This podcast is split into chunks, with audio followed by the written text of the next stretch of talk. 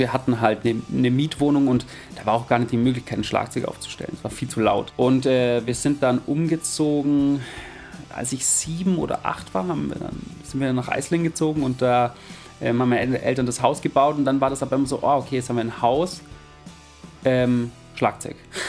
Hallo und herzlich willkommen zu Bumzack, dem Schlagzeuger-Podcast.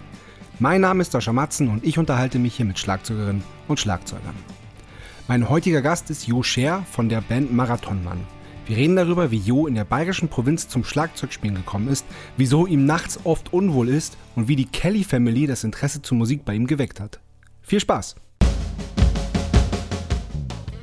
Bum Zack. Der Schlagzeuger-Podcast von Sascha Matzen. Unterstützt von Tama. Moin Jo! Hi, moin Mascha. Äh, Mascha. Sascha. Du bist aber tatsächlich nicht der Erste, dem das passiert. Weil es ist ja auch so. Geil war mal, ähm, ein Kumpel von meinem ältesten Bruder hat mal gesagt: Ey, du bist doch der kleine Bruder von Matzen, oder? das, ja, könnte auch, auch äh, Matzen könnte auch so ein Spitzname, Vorname, Spitzname sein halt. Ja. Der Matthias, der, dessen Spitzname Matzen ist. Ja, ja, genau, genau. Ähm, wir haben gerade schon über das Alter ein bisschen gesprochen und das so in diesem letzten Corona-Jahr, dass das so quasi weg, weggelöscht war und ähm, man im Prinzip äh, ja, also ich, ich, mir ist es immer egal, wie alt ich bin, deswegen muss ich immer überlegen, wenn mich jemand fragt. Und du meintest auch so im letzten Jahr, das ist so einfach so weg und deswegen weiß man das gar nicht mehr so genau. Das finde ich so abgefahren irgendwie. Total, absolut verrückt. Ähm, ich bin auch, äh, also bei mir ist das letzte Jahr, wie gesagt, komplett rausgelöscht. Das ist wirklich richtig crazy, was da, was da abgeht. Mhm. Was auch der Kopf dann mit einem macht. Ja. Äh, also irgendwie, also egal welches Thema, immer so, ach krass, das ist ja jetzt schon zwei Jahre her. Ja, voll. Obwohl es halt, obwohl man immer denkt, dass es erst letztes Jahr war, weil wie gesagt, das letzte Jahr halt irgendwie nicht existent ist. Ja. Das ist wirklich richtig, äh, richtig verrückt. Total. Aber jetzt, äh, Total. jetzt wird es ja, glaube ich, langsam wieder. Es Gefühl. wird langsam wieder. Ein gutes warst, Gefühl. War, warst du schon im Kino eigentlich jetzt dieses Jahr? Ja, ja. Was hast, was hast du gesehen? Nomadland. Oh, will ich auch. Steht ganz oben auf meiner Liste. Oh, grandios. Grandios. Ja. Die haben, äh, die haben letzte Woche Donnerstag hat das Kino, das Programmkino bei uns aufgemacht um die mhm. Ecke. Und dann bin ich Freitag direkt rein und es war erste Kinobesuch seit Oktober. Ich war auch, also ich war auch bei, in der letzten Vorstellung, bevor sie schließen mussten, war ich auch. Und dann Krass. war ich jetzt von Oktober bis jetzt nicht mehr. Und Ach, das war richtig, richtig schön. Ja. Das war geil. Und der Film ist wahnsinnig gut. Also ich Glaub unbedingt ich. anschauen. Ja, ja, auf jeden Fall. Richtig auf jeden Fall. Ja. ja, ich stehe ja auf so ähm, arthausige, künstlerische Filme. Also das mag ich ja total. da streite ich immer mit unserem Sänger, weil der das gar nicht mag. Und dann gibt es immer hitzige Diskussionen. Ja, ich mag ja beides. Also ich liebe ja Marvel und ich liebe aber auch Arthouse und ja, Kino. Ja, ja, Kino generell, klar. Ja, zu Marvel habe ich inzwischen so eine gespaltene ähm, An Ansichtsweise. Also ich war ja eigentlich auch ein krasser Marvel-Fan, aber mir ist dieses, diese Disneyfizierung, ja.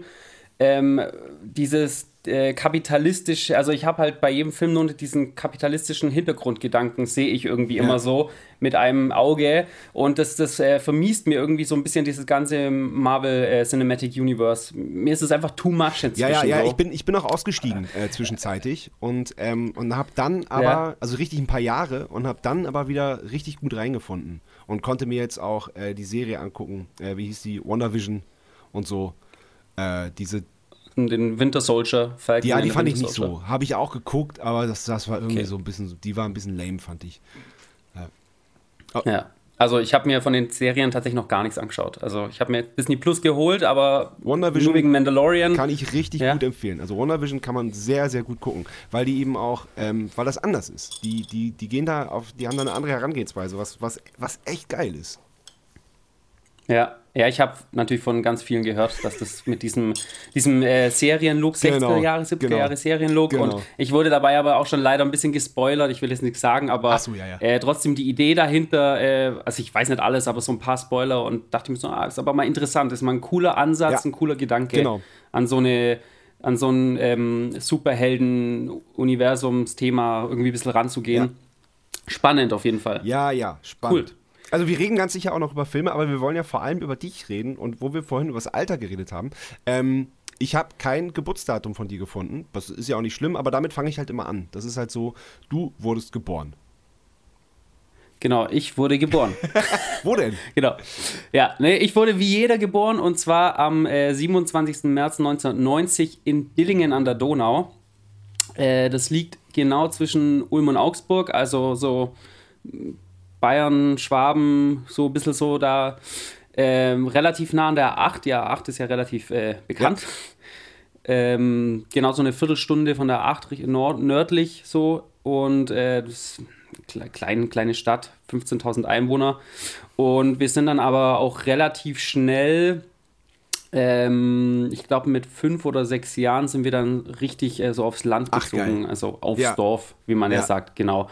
Also nach äh, so, so zehn Minuten weg von der Stadt. Für mich war das damals Großstadt, 15.000 ja. Einwohner, war ja als Kind dann total krass auch so. Ich kannte nichts anderes. Äh, und dann sind wir nach. Ähm, nach Eislingen gezogen, das, wie gesagt, liegt so zehn Minuten weg von äh, Dillingen mhm. und da, da hat es dann halt 1000 1000 Einwohner. Okay. So ein richtiges Kuhdorf, wie man sagt. Einem Markt. Markt ja. Eislingen.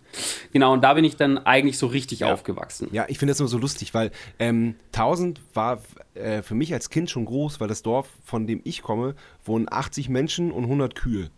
Und sonst im Umkreis von drei Kilometern oh, nichts, krass, okay. nur Felder und Wälder. Ja, das ist halt so, so richtig. Ja, total. Aber gut, du hast halt in diesen Dörfern hast du halt meistens so ein ganz konservatives äh, so eine ganz konservative Denke und die sagen sich immer so, mm, nee, lieber, wir wollen irgendwie, ja, ja, wir wollen ist, für. Und dass ja. es in Bayern noch, noch, noch krasser ist als, als im Zonenrandgebiet in Niedersachsen, ähm, glaube ich schon. Wie es halt immer so ist auf dem Land, ja. Genau, aber ansonsten ist ja, also ich würde nicht mehr zurückziehen jetzt, aber für damals war das vollkommen in Ordnung. Ja, super. Hast du Geschwister eigentlich? Ja, genau. Ich habe eine äh, Schwester, die ist zwei Jahre älter. Die, äh, genau. Die wohnt aber noch, die hat dann tatsächlich sich da jetzt auch ähm, Ach, ein Grundstück gebaut und gekauft. Nee, die hat sich das Grundstück durfte gebaut. Die, ja klar, die durfte, weil sie ja dann schon Jahre zuvor dort gewohnt hat. Und ich glaube, da ist er seit ein paar Jahren ein neuer Bürgermeister. Ich weiß ja nicht, wie das geregelt wird, aber inzwischen sind die da ja etwas lockerer. Also in Eislingen ja, okay. ist es etwas, etwas easier inzwischen. Ja. Weil ähm, die sind ja auch froh. Irgendwie. Inzwischen wohl. Aber ja, Okay. Und ähm, wie bist du darauf gekommen, da ländlich auf dem Dorf Musik machen zu wollen? Das hat schon früher angefangen bei mir. Ähm, ich kann gar nicht genau sagen, was so der aller, allererste Impuls zum äh, Musik machen oder so Musik, also Musik hören und dann gleichzeitig halt auch so ah, Interesse an, cool, ich habe Bock, das auch zu machen. Also wann das ungefähr war, aber es muss auf jeden Fall noch in Dillingen gewesen sein ähm, so mit drei oder vier Jahren. Ähm, und ich glaube mich zu erinnern, dass, ähm, dass es damals äh, irgendwie im ZDF-Fernsehgarten die, die äh, Kelly Family war. Geil! Aber du bist äh, nicht die Erste, der sagt ZDF-Fernsehgarten, dass er da irgendwie gesagt hat, ah, ja, was anderes gab es ja, was genau, was anderes gab es ja, ja, nicht. Es gab ja. zwar so MTV, aber das haben ja meine, also ich konnte mit drei, vier Jahren das nicht schauen und meine Eltern haben sowas nicht geschaut, klar. Und mhm. äh, dann lief halt der ZDF-Fernsehgarten und ich glaube, aber tatsächlich, dass halt die äh, Kelly Family halt für damalige Verhältnisse ja trotzdem irgendwie so ein bisschen Outlaws waren in diesem ganzen, in diesem ja. ganzen Schlager, Pop, Pop-Schlager-Kosmos. Die waren ja irgendwie halt doch ähm, die Punks des Schlager mit ihrer Art und Weise. Und, und, haben halt auch einfach alle Instrumente gespielt. Ja, ne? ja, total. Da war ja alles am Start. Ja. ja. Und mich hat halt äh, damals immer schon fasziniert, dass der, dass der Schlagzeuger, der Angelo, halt auch Sänger ist und der war erst so ein bisschen dann der, der Liebling der Massen. Und äh, tatsächlich haben, haben die mich dann äh, dazu irgendwie so ein bisschen bewogen, mich halt äh, mehr für Musik oder vor allem halt fürs Schlagzeug äh, spielen ähm, zu interessieren und dann ja. hat sich das halt so entwickelt und dann wie bei jedem wahrscheinlich, dann habe ich so mit dreieinhalb Jahren das erste Walt Disney Schlagzeug bekommen aus dem, aus dem Spielzeughandel. Das war nach ja. kürzester Zeit kaputt und dann hat man, äh, dann habe ich mir das so mit so Duplo-Steinen habe ich mir das so erweitert, dann haben wir dann aus Duplos so Beckenstative gebaut und. Und, und lauter so Sachen und halt auch, weil der weil ja der Angelo von der Kelly Family auch Sänger war, habe ich mir dann auch äh, aus Duplo so ein Mikrostativ gebaut und habe mir das so neben mein Schlagzeug gestellt und halt immer, halt immer so Playback-mäßig halt immer mitgemacht. Und so hat sich ja. das einfach entwickelt. Ja. Das, äh, also ich bin ja Kelly Family da. Ich sehr dankbar. das finde ich auch so lustig, weil wenn man, äh, wenn man Marathonmann hört, dann würde man halt nie denken, dass irgendwie die Kelly Family was mit deiner musikalischen äh, Entwicklung zu tun hat. Es ist ja, so geil. Total, das liebe ich. Aber so, sowas finde ich total gut. Ja, das hat sich dann ja auch. Äh, irgendwann ist man aus dem Alter ja auch raus. Ja, ja. Die hatten ja vor ein paar Jahren Reunion, aber mich hat das dann doch auch jetzt nicht mehr so interessiert, dass ich da hingegangen wäre. Also ja, so und, heftig und ist auch nicht. Und Angelo Kelly hat dann noch seine, seine eigene Kelly Family jetzt auch gegründet und ist damit auch groß unterwegs. Genau, genau, ja. genau. Der, der, der macht im Grunde genau das, was sein Vater mit ihnen gemacht hat, macht er mit seinen Kindern. Ja, genau. Obwohl er, glaube gar nicht so happy war. Schon, ist doch, ja genau, und ist auch schon verknackt worden, weil irgendwie das jüngste Kind noch mit auf die Bühne gezerrt wurde ja. und da irgendwie Sachen vorführen musste, obwohl das schon viel zu spät war. Und ach Gott, hören wir davon auf. Hast du, äh, macht, macht deine große Schwester auch Musik? Nee, nee.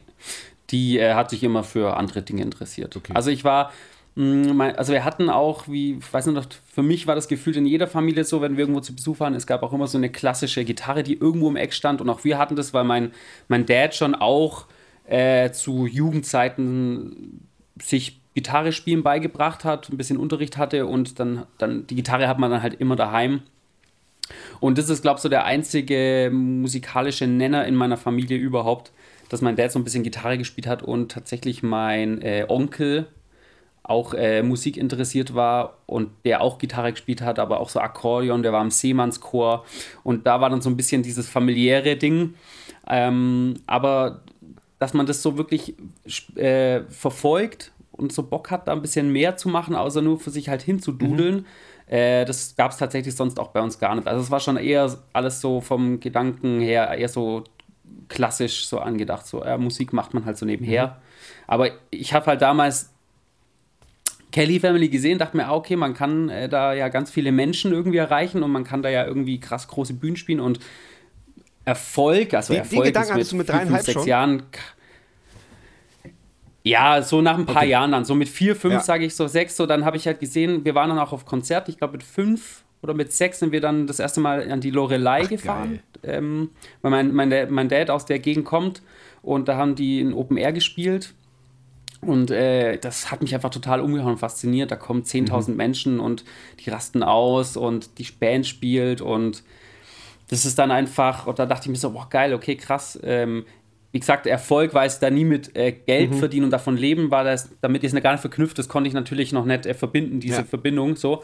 Aber so dieses, ich dachte mir halt schon immer so, boah, das, sowas wäre cool, sowas will ich ja. irgendwie machen. Cool. Das, und von da an war eigentlich schon immer so dieser Gedanke, ich will irgendwie Musik machen. Ja, ja. Und halt nicht nur nebenher. Ja. Kurz zwischengefragt, hast du selbst schon mal äh, auf der Lorelei gespielt? Nee, leider nicht. Ist so ein, ist so, das ist so ein Ziel, was man so hat. Ne? Traum. Ja, total. Das war dann immer so ein Traum. Ähm, aber da, ja, schwierig. schwierig ich glaube, ne? da ist ja auch ganz wenig. Also, ich glaube eher auch so Kulturtheater. Ja, nur mehr. Und also, ich glaube, da gibt es irgend so ein Metal, Metal-Festival. Ich kann es halt früher immer nur, immer nur vom Rockpalast. Und da, da, liefen halt, da liefen halt richtig geile Konzerte und halt wunderschön mit diesem, mit diesem Ausblick von oben und so. Und da dachte ich mir, boah, da spielen, das wäre geil. Ja, ja, es hat, glaube ich, schon eine richtig krasse Atmosphäre. Ja. Das ist schon richtig cool. Ja. Ähm, aber ja, wer weiß, vielleicht kommt es ja noch. Okay. Vielleicht bucht mal uns dann Festival. Ja, genau. Wenn dann Festival wäre, ein cooles. Und das nennen wir dann Mama, Matzen und Marathonmann. genau. Okay. Ist eigentlich ein geiler Name für eine, äh, genau, für so eine Tour, die Mama-Tour. Ja, voll gut. ja. Aber zurück. Äh, äh, wie ja. ging es dann weiter? Also du hattest das Disney-Schlagzeug, ähm, du, du warst ähm, quasi von der Kelly Family angeheizt. Ähm, wie ging es dann weiter? Hattest du Schlagzeugunterricht? Ähm, wann hattest du das erste richtige Schlagzeug? Ja, also meine Eltern haben relativ schnell gemerkt, dass äh, das nicht nur so ein, weil bei Kindern ist es ja schon oft so, die fangen was an, die finden was ganz cool und dann ist es aber doch irgendwie egal mhm. oder dann macht man doch lieber Fußball oder so. Und die haben aber gemerkt, dass ich da dahinter blieb, dass ich das wollte und ich habe dann mit fünf Jahren meines Richter, dann hieß es okay, wenn du das willst, dann machen wir das. Und dann habe ich halt äh, eine Snare Drum bekommen. Ähm, wir sind in einen Musikladen gegangen und da stand dann ein Tama Rockstar und damals wurde dann gesagt, ja, man, man kauft dann immer erst die Snare. Aha. Und das Schlagzeug kauft man danach. Das hat er uns so gesagt.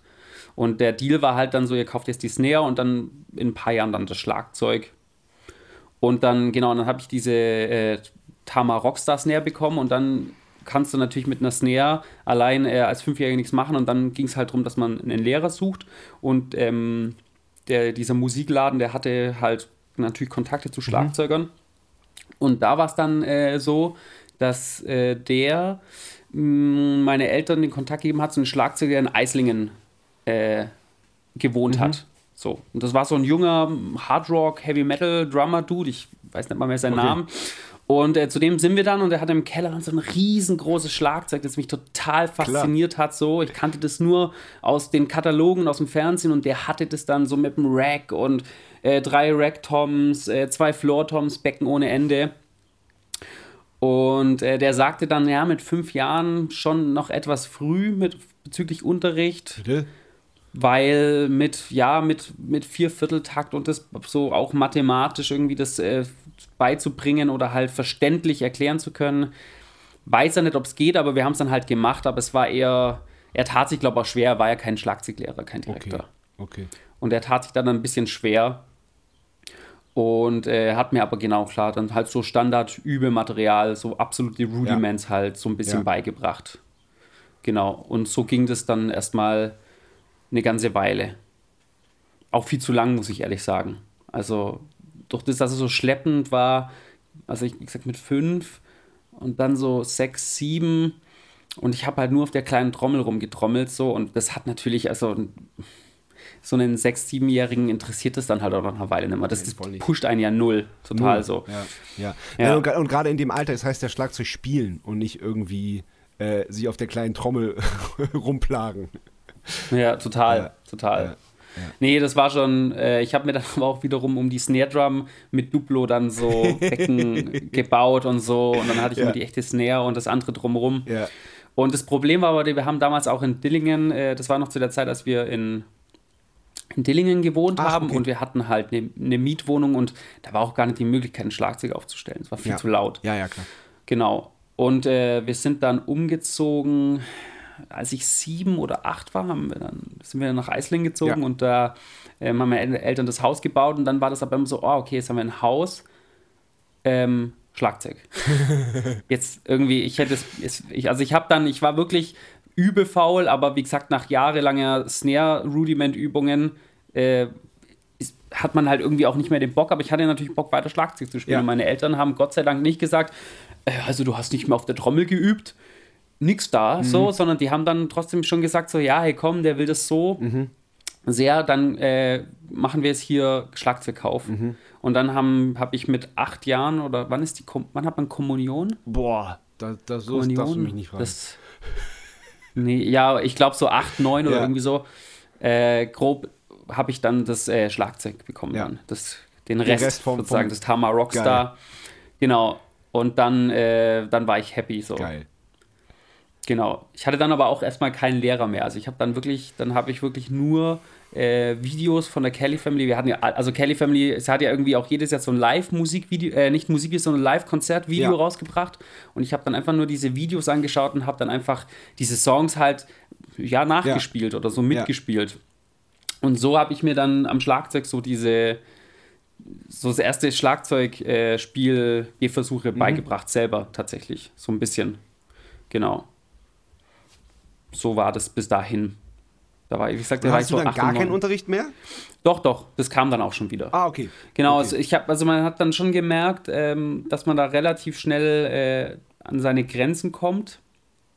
Und dann habe ich wieder aber über unsere Nachbarn, wie es halt immer so läuft, und der kennt jemand, der jemand kennt, und da ist nochmal jemand, der spielt in einer Band und der hat auch schon Schlagzeug. Und äh, so bin ich dann zu denen zum Schlagzeugunterricht gekommen. War aber auch wieder nur so privat, ähm, ja. Und der auch absolut keinerlei Qualifikationen, um gut lehren zu können, muss man schon wirklich so sagen. Und habe mir dann aber halt okay. halt einfach, einfach so ein bisschen Beats beigebracht oder mal so okay. über die Toms so Läufe. Also das, absolut das nichts Geiles. Ja, Ach so, okay, aber wenn man Glück hat, kann es ja geiler sein als die klassische Musikschule. Ja, ja, absolut. habe ich auch schon wirklich hanebüchene Geschichten äh, gehört. Ähm, Und ja, genau. Und ja, und auch, dass du halt irgendwie, keine Ahnung, nur zwei, drei Jahre eine kleine Trommel hast und trotzdem dabei geblieben bist, das finde ich halt auch bewundernswert. Ja. Ja, also ich habe da einfach krass Bock drauf gehabt. Das, mhm. ähm, das war dann ja auch die Zeit, ähm, als wir umgezogen sind, so, dass man dann auch mal selbst so Fernsehen gucken kann oder Fernsehprogramm selber bestimmen kann. Und dann ja. kam natürlich auch diese MTV und Viva-Phase. Ja.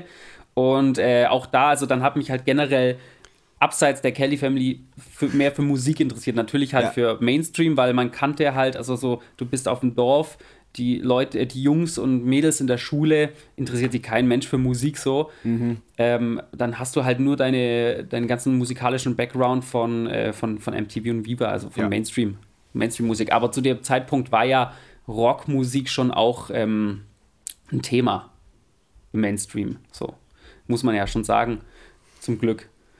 Ja, klar. Und ja, und es gab aber auch äh, zwischenzeitlich diese Diskussionen, ob ich dann, ähm, als ich das Schlagzeug bekommen habe, dann hieß es aber auch, ja, muss aber auch gescheit hier mhm. ähm, üben und so. Wir waren dann auch mal beim örtlichen Musikverein bei mhm. so einem, wie sagt man da, so einem Tag der offenen Tür, wo man sich das anschauen konnte. Und wo meine Eltern schon auch meinten, so, ja, dann muss aber in einen Musikverein gehen und da halt das richtig lernen. Und äh, ich weiß noch genau, wie wir da waren und das halt absolut nicht meine Welt war. Mhm. Also das, damit konnte ich halt gar nichts anfangen. Aber, aber wie, wie muss so, man sich das vorstellen? Weil das ist ja nicht Musikschule. Was, was heißt das? Du gehst zum Musikverein. Was, was ist dann da?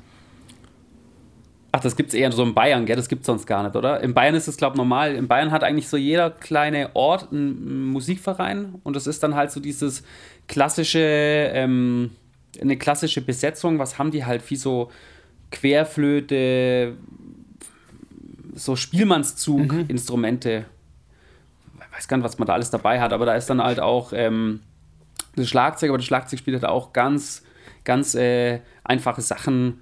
Äh, was haben die noch für Instrumente? Kannst du jetzt gar nicht genau sagen.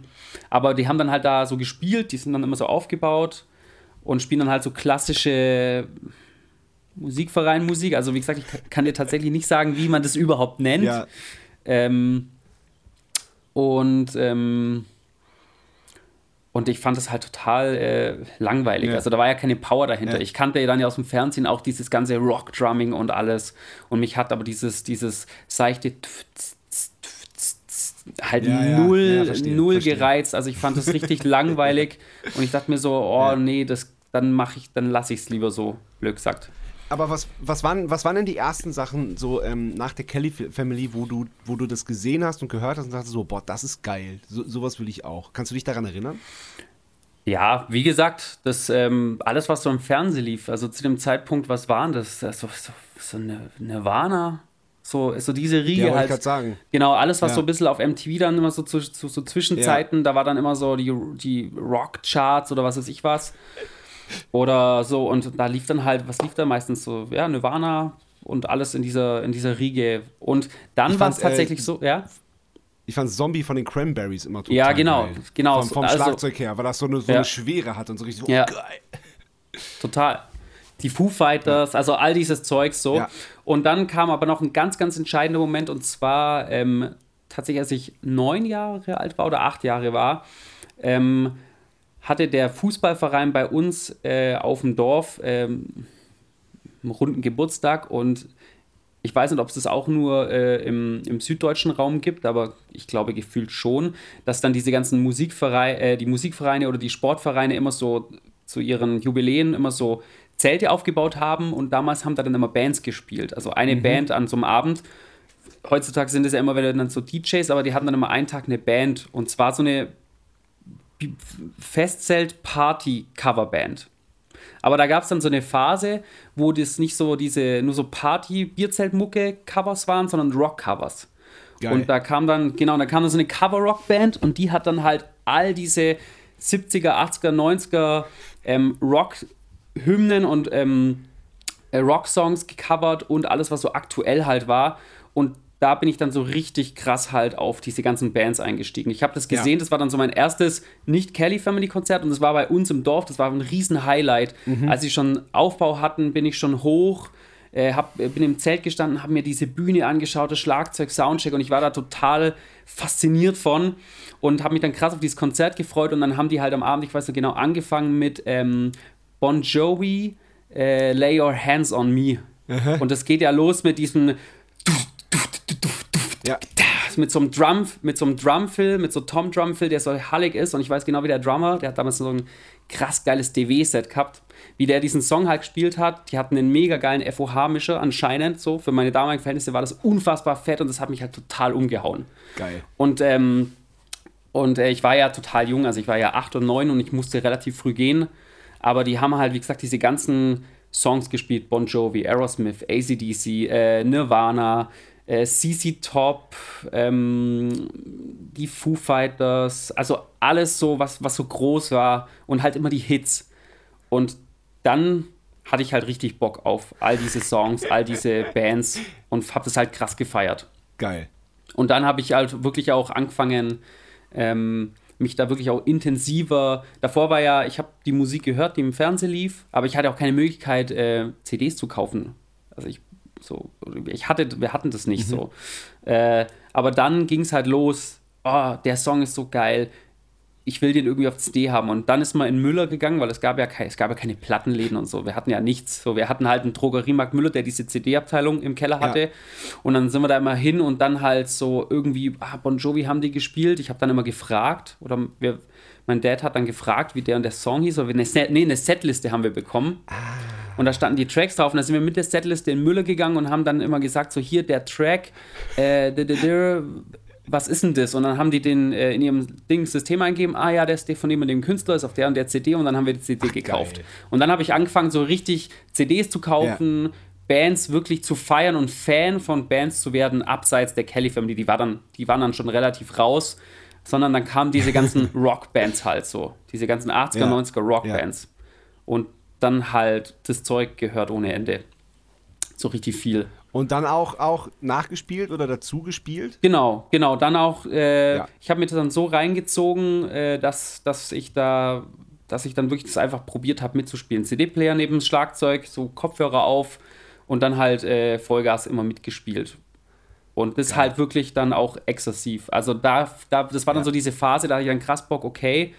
Äh, ich dachte dann immer, man kann mit Covermucke äh, berühmt sein, weil da kam ja, da waren ja auf diesem Fest waren ja 800, 900 Leute, das war ein großes Bierzelt so.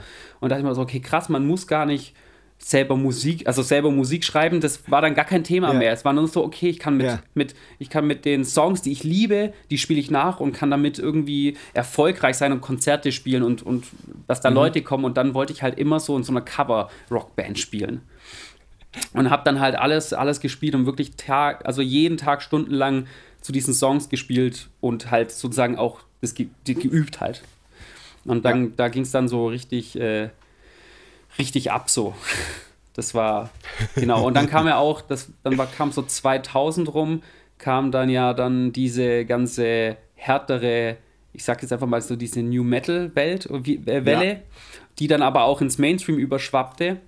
Ja. Und dann kam halt auch Korn und Genau, und dann kam Korn, Ja. Biscuit, äh, Ja. diese ganzen äh, so Bands, die dann wirklich nur so einen Hit hatten, POD, Puddle of Mud, alles was so Ah ja, Grunge, genau. Heavy Rock mäßig Ja, ja. war. Und, das, Ja. und da bin ich dann krass drauf abgefahren. Also Ja. ich weiß noch Ja. genau, als ich das allererste Mal ähm, Limp Bizkit, Take a Look Around, ähm, Mhm. das Musikvideo gesehen habe und dann dieses Schlagzeug, dieser Beat am Anfang, dieser fette Refrain, dann war ich komplett abgeholt. Und Ja, das war dann so dieses Ding so, oh mein Gott, das ist krass. Da bin ich total ausgerastet. Also es wurde irgendwie Ja. immer intensiver, diese Verbindung zur Ja. Musik und zum jeweiligen äh, Schlagzeugspielen, das wurde immer krasser dann. Und äh, genau, da war ich dann so 10, 11, 12 rum um den Dreh. Also das war dann so die Zeit, da war es richtig heftig. Auch jeden Tag nach der Schule heimgekommen, Schlagzeug gespielt, zu den Songs gespielt. Habe mir immer vorgestellt, ich stehe da mit meiner Coverband und cover den Song gerade so vor ganz vielen Menschen. So. ja, ja. Also das war dann richtig, richtig krass intensiv so. Und immer halt nur allein. Ich hatte noch keine Band, aber ich habe das halt immer gemacht, auch immer für mich gespielt. Äh, war für mich nie ein Thema. Das war schon äh, krass, ja, genau. Ja, ja. Pass auf, bevor wir äh, dann zu deiner ersten Band kommen, wie es weiterging, machen wir mal die erste Kategorie. Oh ja, gerne. Entweder oder. Jawohl. Geil. Entweder oder. Erste Frage ist immer die gleiche: Bier oder Wein? Bier. Also, muss dazu sagen, äh, ich trinke inzwischen überwiegend, äh, man darf ja dann gar nicht Bier sagen, ich glaube, man sagt dann einfach äh, ein alkoholfreies Malzgetränk, weil also ich rede hier einfach vom alkoholfreien. Du darfst, alkoholfreies Bier. Okay, genau, genau. So, das ist kein Bier, sagen dann immer ganz viele. Nee, genau, aber ich habe seit, äh, seit ein paar Jahren, ähm, ich, also ich habe eine Zeit lang schon gut Bier getrunken, so. Und ja. also generell, und ich habe mir das aber vor ein paar Jahren so ein bisschen versucht abzugewöhnen, weil ich merkte, dass mich das äh, gerade auch live und auf Tour schon krass geschlaucht hat. So, es war mhm. schon echt anstrengend. Und ähm, ich habe dann so ein bisschen meine Liebe zum alkoholfreien Bier gefunden das äh, geil schmeckt und ich probiere da alles rum und Wein war nie ja. mein Ding, deswegen Bier. Ja, ja, finde ich super. Ich, ähm, ich trinke auch, ähm, ich habe auch meine alkoholfreien Phasen, wo ich dann auch gerne alkoholfreies Bier trinke. Aber vor allem live habe ich mir das auch ange angewöhnt, sowieso immer ganz viel Wasser. Und dann äh, starte ich immer mit alkoholfreiem Bier. Und wenn ich dann Bock habe, dann trinke ich so im letzten Drittel oder vor den Zugaben so äh, mein erstes richtiges Bier. Vor allem, wenn ja. gutes Helles da ist. Ja. Also ich bin auch kein, äh, ich bin kein Anti-Alkoholiker. Nur ähm, dieses exzessive Bier trinken äh, mache mach, mach ich halt irgendwie nicht mehr. Also ich habe dann schon Bock mal auch. Ja, vor allem, wenn man, wenn man das Gefühl äh, hat, so in der Pflicht zu sein, jetzt auch trinken zu müssen. So, das, ja. dann wird es halt gefährlich und dann, dann muss man echt, da muss man ein bisschen aufpassen. Finde ich auch voll. Genau. Einsame Insel oder Innenstadt? Einsame Insel. Ich, äh, früher Innenstadt, aber inzwischen, äh, ich habe lieber meine Ruhe. Ich, wenn ich auch Urlaub mache, dann. Ah, wobei ich mag schon auch gern so Cities, so Großstädte, so richtig geile, London, Amsterdam und so weiter. Ähm, oder Hamburg äh, mag ich total. Ja, aber, aber, aber kannst du dir vorstellen, in London zu leben?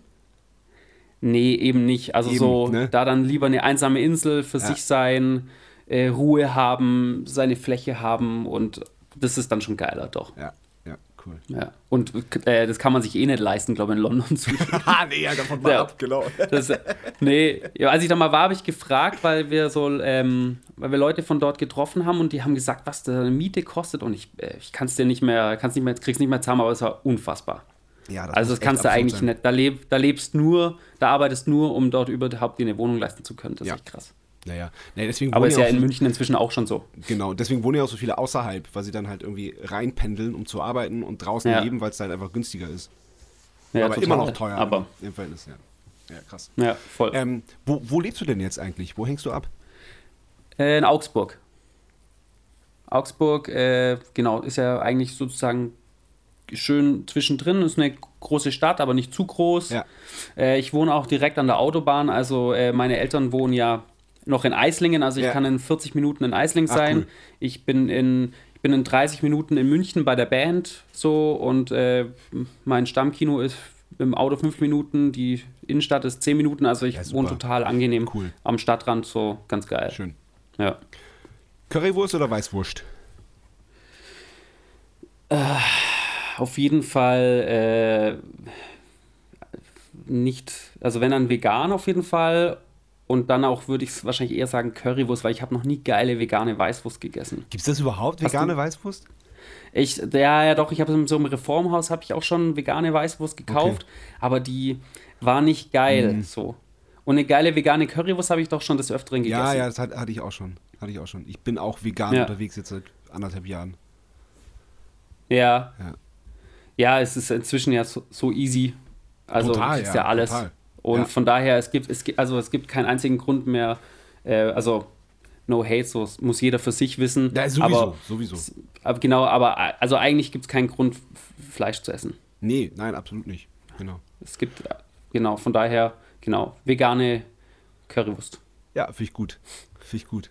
Ich habe das neulich, ich habe das glaube ich schon mal schon mal erzählt, aber ich habe das neulich zum Frühstück gegessen, so eine, so eine aus dem Biomarkt. So das hast, äh, das sagt glaube ich genau. Axel. Das ja, Axel genau, ja. genau. Ah, das war, das dann äh, Original Curry King oder? Nein, nein, das war eine, die, die vegane Variante aus dem Bioladen.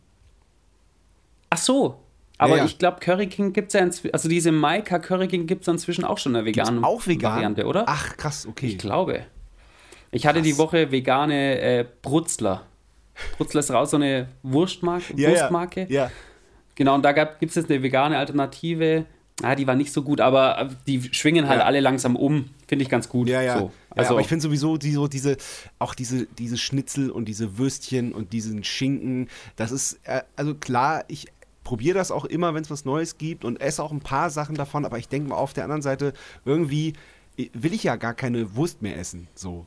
Ja. So, warum, ja. warum, warum muss ich dann irgendwie äh, äh, Sojazeug, was so in die Form gepresst ist, dann essen? Das ist so halt. Ja. Also ich, äh, ich ist bei uns oder ist hier eigentlich relativ ähnlich. Hm, ich kaufe das immer wieder, also ich kaufe es immer generell schon, aber halt ja. immer wieder mal und generell, und was ich halt auch immer mache, ist dieses Kaufen, um mal zu testen, genau, so wie das so schmeckt. Genau. Ja, gerade, also, weil es da, da sehr, sehr, so regelmäßig und so viele neue Sachen gibt. Ja, genau, total. Also ist auch diese, ich mag eigentlich diesen Rügenwalder Stuff so, mag ich eigentlich auch nicht, aber ich finde es so gut, dass Rügenwalder ja inzwischen überwiegend nur fleischfreie Produkte produziert. Genau, letztes Jahr war das erste Jahr, wo sie mehr fleischfreie Produkte produziert haben genau. als Fleischprodukte. Und ähm, genau, man total generell gut. ist es total, ist klar, ist klar, so ein Großkonzern und die machen das natürlich nicht aus Tierliebe, sondern natürlich ähm, äh, mit, aus anderen äh, Hintergründen. Klar. So, aber ich finde es halt so, ich finde diesen, äh, finde find diese diesen Weg, den das Ganze gerade geht, finde ich halt so toll und schön. Und die auch. haben ja ganz viele Sachen vegetarisch gehabt und die haben mir, die mochte ich gar nicht. Mhm. Also da war ja mal ganz viel so Ei-Stuff drin. Mhm. Und das hat mir auch viel zu sehr wirklich noch nach so Bratwurst und Wurst geschmeckt. ja. Und jetzt haben, jetzt schwenken die aber auf Veganum und dann ja. kaufe ich das immer mal, um zu probieren halt. Und ich, ich finde das einfach super, weil ich kenne auch ganz viele Leute, die sagen, ne, ich bin kein Veganer oder Vegetarier, aber ich kaufe das jetzt trotzdem, mhm. weil ich finde es gut. Ja. Also die Jungs in meiner Band, die kaufen sich immer jetzt wieder so, so vegane Alternativen, obwohl die tatsächlich äh, das Thema halt gar nicht mögen. Mhm. So, ah, vegan, nee. Yeah. Mm, mm. Und trotzdem kaufen sie es immer wieder, weil sie sagen, es schmeckt ja echt gut. Ja, so. ja voll. Voll gut. Und das, das finde ich einfach ist eine schöne, schöne Entwicklung. Ja, ja, und dass das Bewusstsein dafür einfach immer, immer größer wird bei den, bei den Leuten.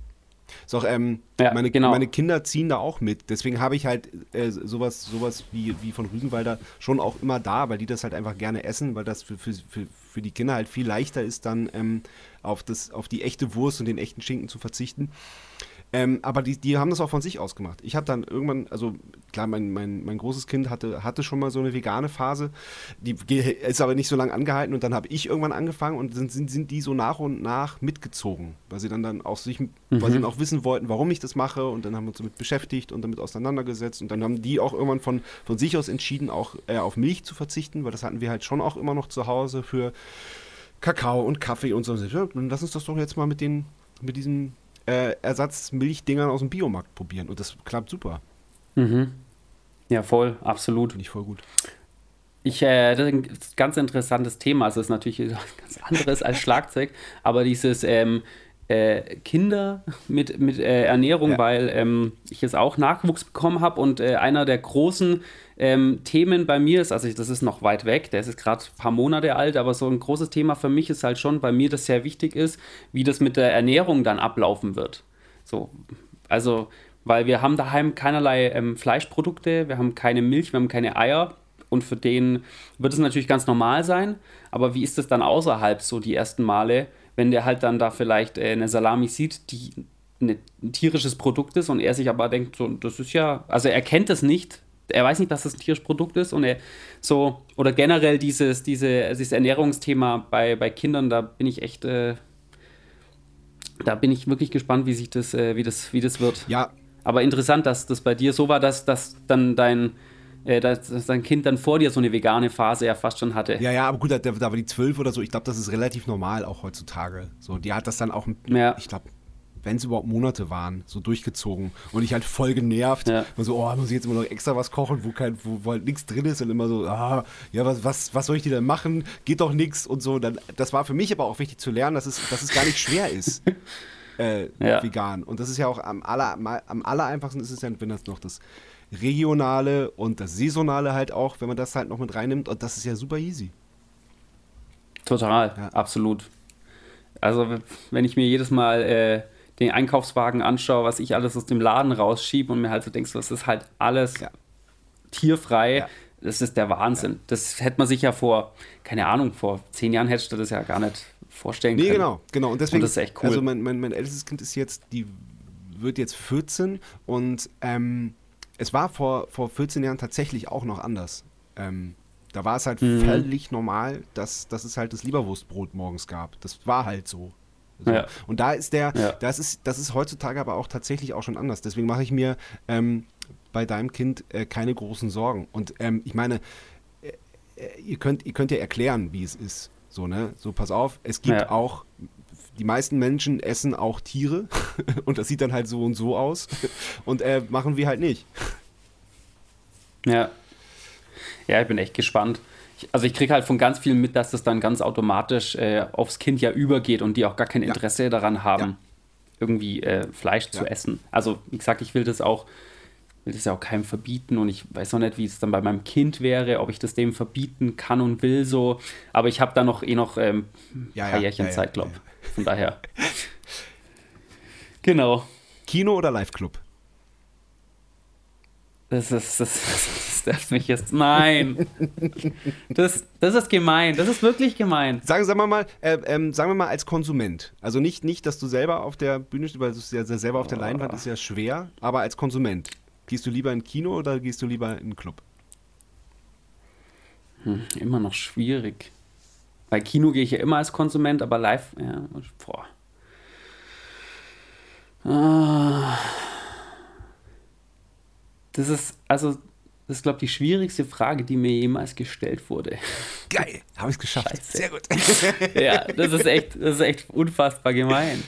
Also, ich wollte jetzt gerade sagen, das Kino fehlt mir gerade mehr, weil Kino zu war, aber Live-Clubs sind ja auch zu aktuell. Also man kann ja auch, das ist absolut gar kein Argument ja, ich, ich, ich, ich, kann halt auch nicht, nee. ich kann halt, wenn ich die Frage so stelle, ähm, stell dir vor, heute Abend spielt eine Band, die dir gefällt, äh, im Club, der fünf Minuten weit weg ist und es läuft halt ein geiler Film im Kino, das fünf Minuten weit weg ist, dann würdest du natürlich sagen, ich gebe die Band angucken, weil ins Kino den Film kann ich auch morgen gucken, aber die Band eben nicht. Genau. Ja, genau, genau. Das, ja, genau. So wäre es ungefähr. und vor allem, jetzt war ich ja letzte Woche schon im Kino, aber tatsächlich das letzte Konzert, auf dem ich auf, als Besucher war, da kann ich mich gar nicht erinnern, das war letztes Jahr im Februar. Mhm. Von daher würde ich jetzt auch auf jeden Fall irgendeine geile. Live-Show ist mal im Kino vorziehen. Total. Also, ja, das fehlt schon auch sehr. Ja. Aber ansonsten ja.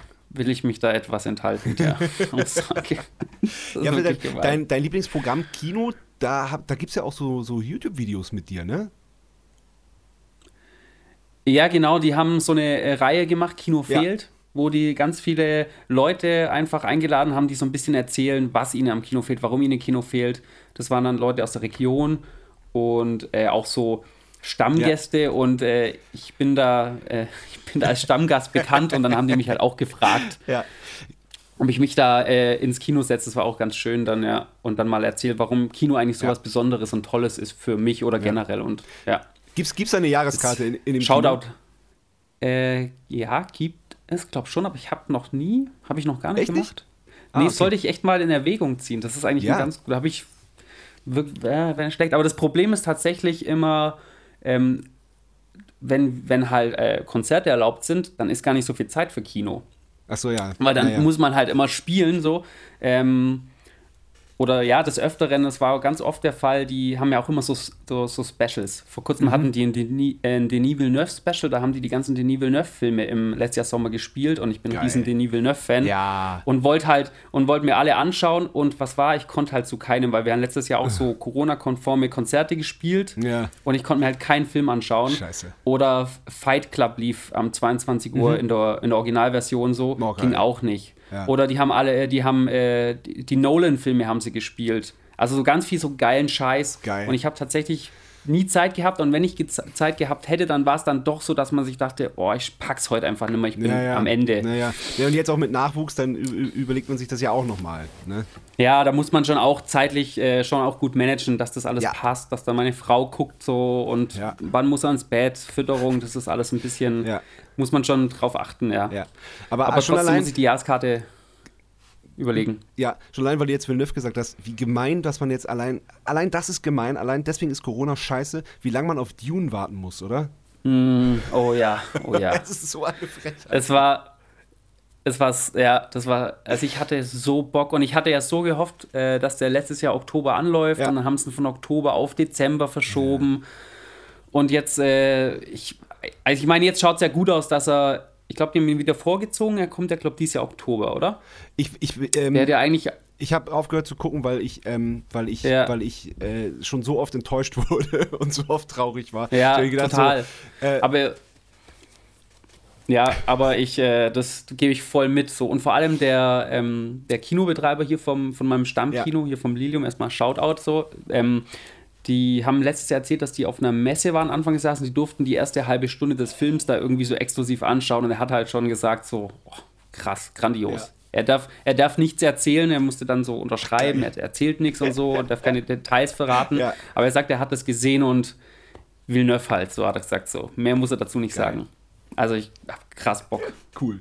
Bin echt gespannt. Ja. Vor allem, weil ich den, äh, diesen Fernsehfilm, das, nee, nee, David Lynch hatte diese, Genau. hat diesen Kino. Den fand ich gar nicht so geil. Nee, ist er ja auch nicht. Wobei das man, ich, ich weiß gar nicht, woran das liegt. Ähm, ich habe den auch einmal geguckt vor Ewigkeiten, weil David Lynch ja eigentlich, eigentlich äh, mega gut ist. Aber irgendwie, irgendwie, weiß ich nicht. Ja, da fehlt irgendwie was. Ja. Ja, ist natürlich auch immer schwer, äh, wenn man keinen eigenen Stoff verfilmt, sondern Ja. halt äh, eine Buchverfilmung macht.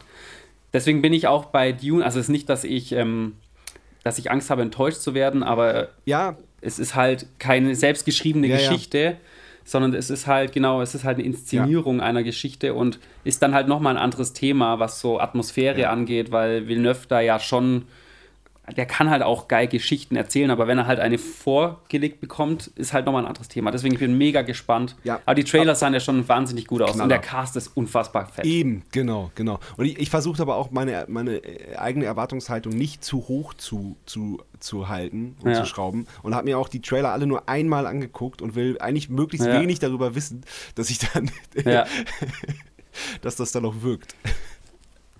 ja, ich bin echt, äh, echt gespannt. Ja, ja. Ja, auch. das, ist, das ist so das Highlight, glaube ich, des Jahres. Dieses Jahr auf jeden Fall.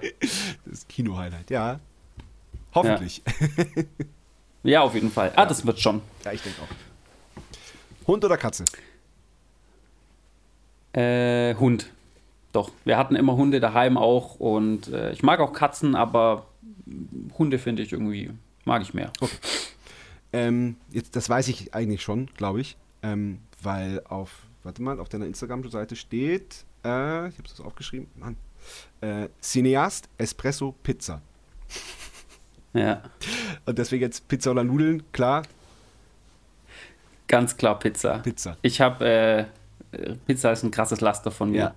Also, das ist schon heftig. Und Du, du würdest es sogar Laster ja, nennen? Also, das, ja, doch schon. Doch, Okay. weil äh, ich, ich kenne da, bei Pizza gibt es für mich kein, äh, kein, wie sagt man da, bin ich ohne Maß und Ziel. Okay. Also, da bestelle ich die größte Ja. Pizza, die es gibt.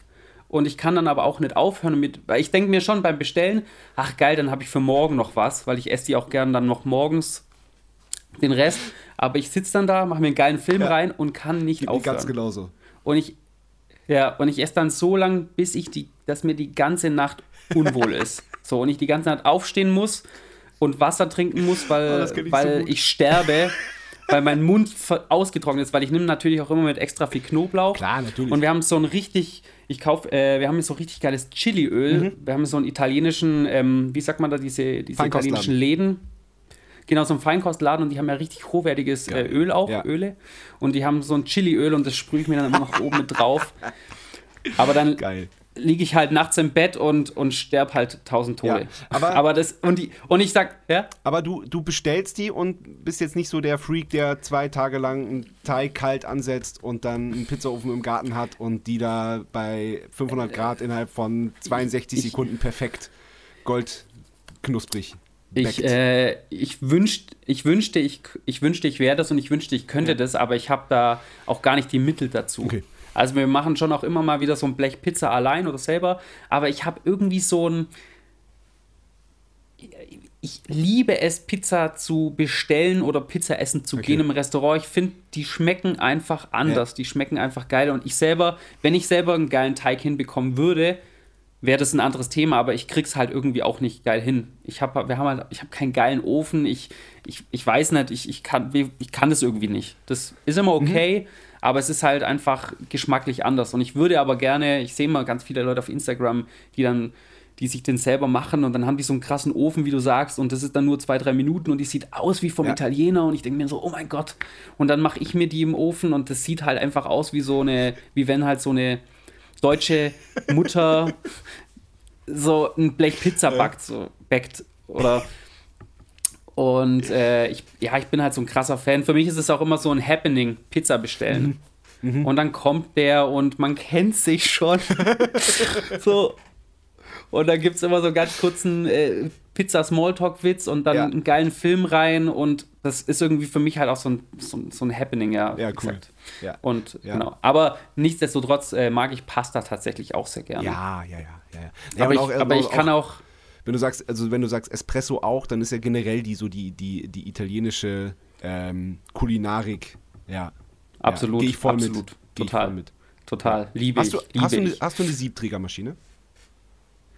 Äh, nee, hatte ich, aber äh, habe ich nicht mehr. Ich habe jetzt so eine Vollautomaten, wo man die Ja. Bohnen oben reinmacht und äh, dann, dann drücke ich auf meinen Knopf und dann machst und dann kommt unten ein geiler, schöner Kaffee raus so und Ja, doch super. ja, total. Oder halt auch ein guter, ich habe auch immer Espresso-Bohnen und habe dann, dann Ja. immer richtig schön starken Kaffee.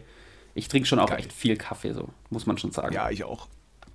Das ist auch so ein bisschen ein, so, ein, so ein Laster. Aber bei Pizza ist es wirklich schlimm, weil ich Wenn muss man halt, nicht aufhören kann, ne? Das Ich- ist echt so krass. Ja, aber das, das Krasseste ist dann, ich habe dann die ganze Nacht bin ich halt ähm, so ein bisschen wach und muss aufstehen und muss Wasser trinken und fühle mich halt Ach so, krass, total. okay. Ja, Ja. ja, weil, weil ganz, ich wirklich, ich kenne auch, äh, also immer Knoblauch, immer Knoblauch ohne Ende. Und Ja, klar. genau, liebe ich. So. Und dann äh, nachts wache ich oft auf, wie gesagt, und bin dann total am Ende. Und dann denke ich mir so, ah, jetzt reicht's, Alter, ich kann nimmer. Und am nächsten Tag um 12, 13 Uhr denke ich mir, ah, heute Abend eine Pizza bestellen wäre schon geil.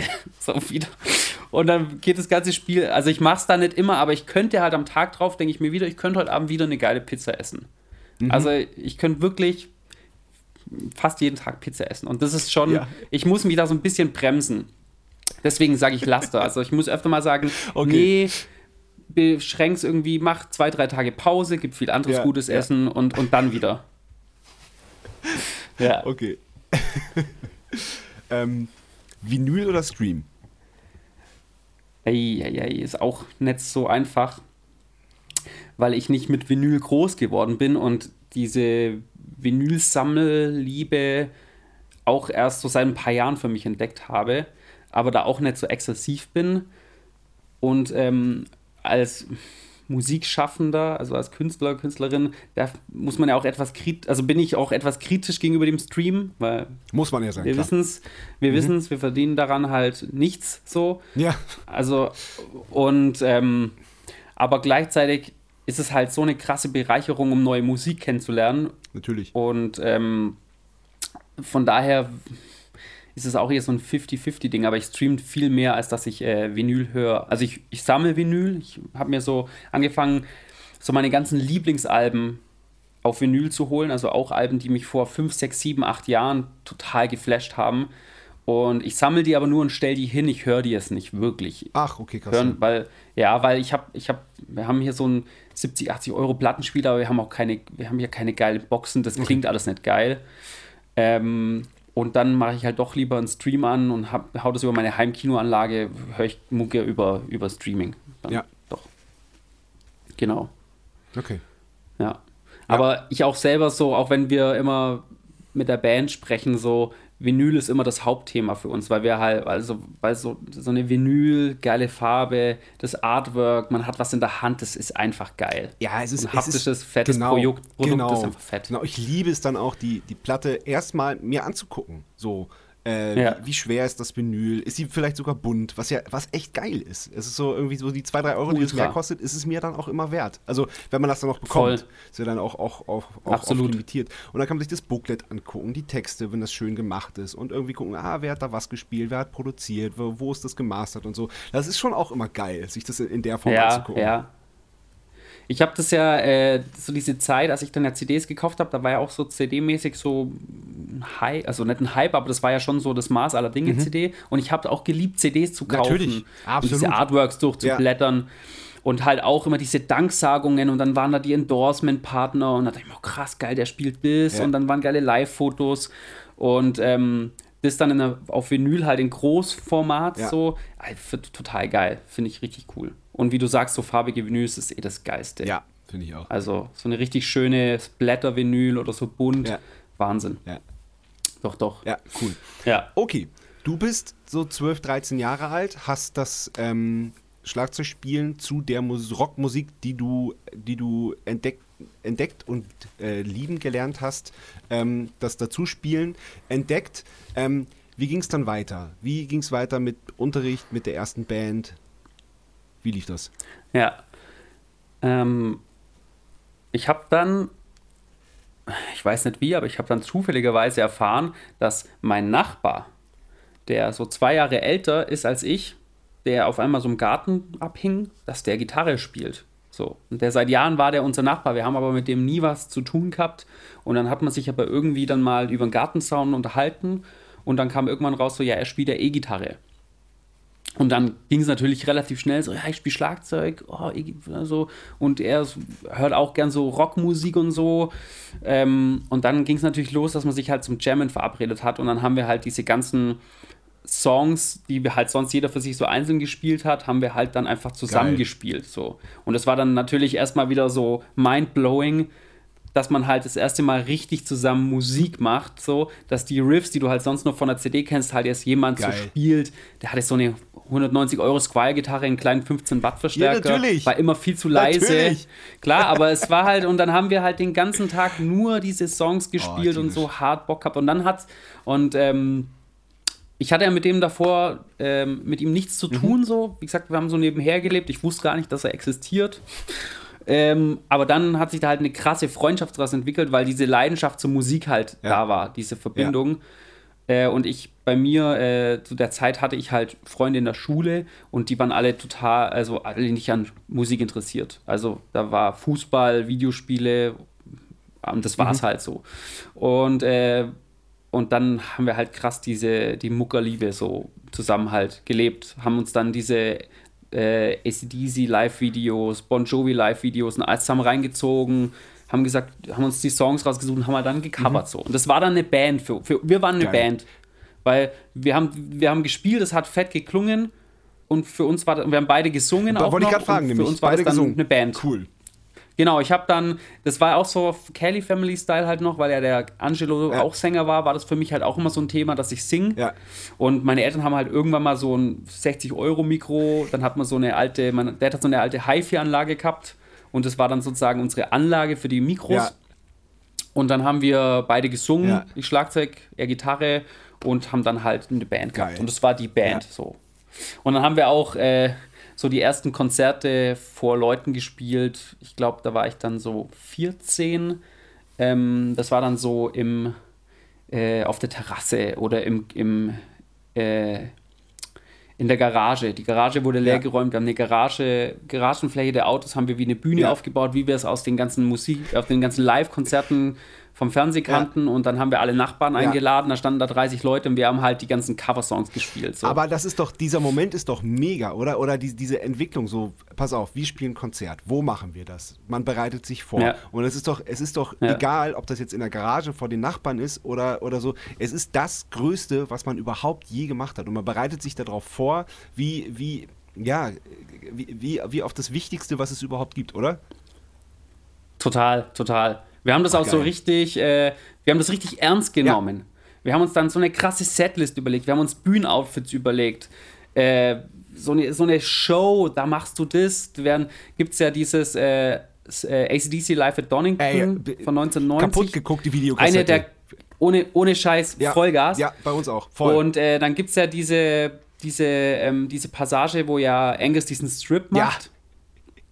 Und das haben wir natürlich auch geliebt. Wir haben das dann äh, so oft angeschaut und haben wir gesagt, wir, wir covern natürlich ACDC und dann, machst, dann macht, der, macht er als Gitarrist auch diesen Strip so. Also wir haben diese ganzen Show-Elemente, die wir so kannten, halt versucht zu übernehmen. Also er der 14-Jährige, weißt du? Also, aber halt auch gen genau so, ja. Und aber wir haben das total halt zelebriert Geil. und gefeiert und Cool. das war dann so unser Ding. Ja.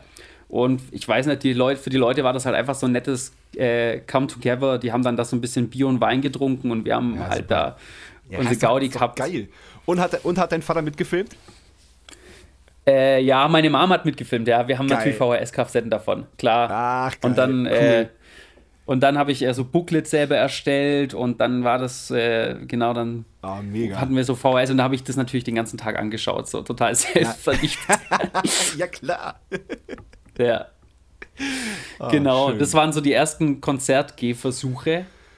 Und äh, die Band von meinem Schla damaligen Schlagzeuglehrer, der auch in einer Band gespielt hat, ähm, mhm.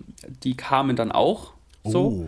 Oh, und oh. Ähm, genau, und das waren so die, mhm. da ist man so ganz ehrfürchtig geworden, ja. weil die hatten dann auch schon so in so Jutzes gespielt und so. Ja. Das war ja, ja, für mich, so was kannte ich ja gar nicht. Ich kannte ja keinerlei Live-Kultur, außer riesige Kelly Family-Konzerte und ACDC, das, was man als aus dem Fernsehen kannte.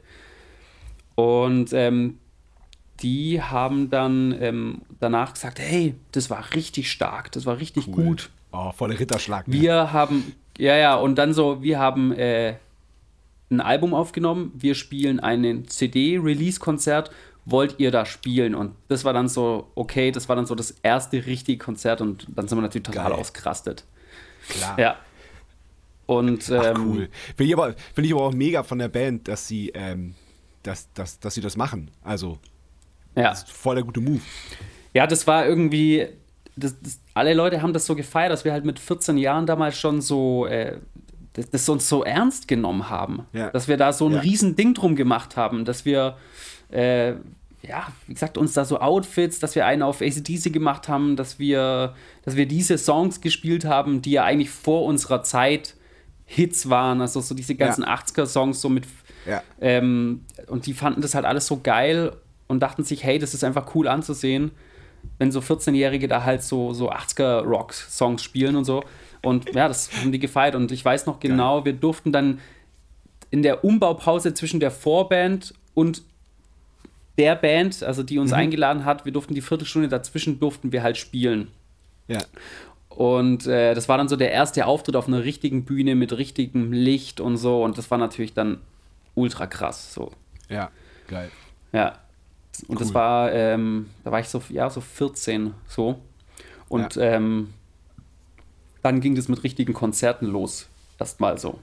Aber, das, Aber das, alles halt, wie gesagt. Seid, seid ihr, ihr zwei seid es geblieben, oder wie? Genau, genau. Das, so, das war auch so ein bisschen so dieses Thema, ja, wir sind ja nur zu zweit und wir brauchen nicht mehr. Wir haben aber auch keinen gefunden.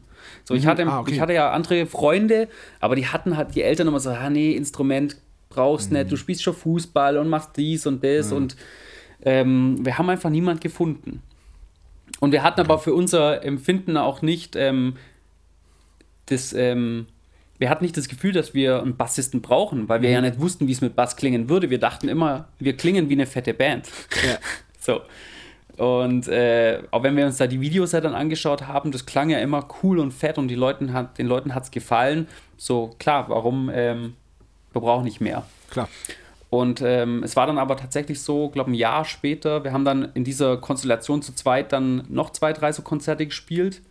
Wieder mit der Band von mhm. meinem Schlagzeuglehrer. Die haben uns dann nochmal zweimal eingeladen.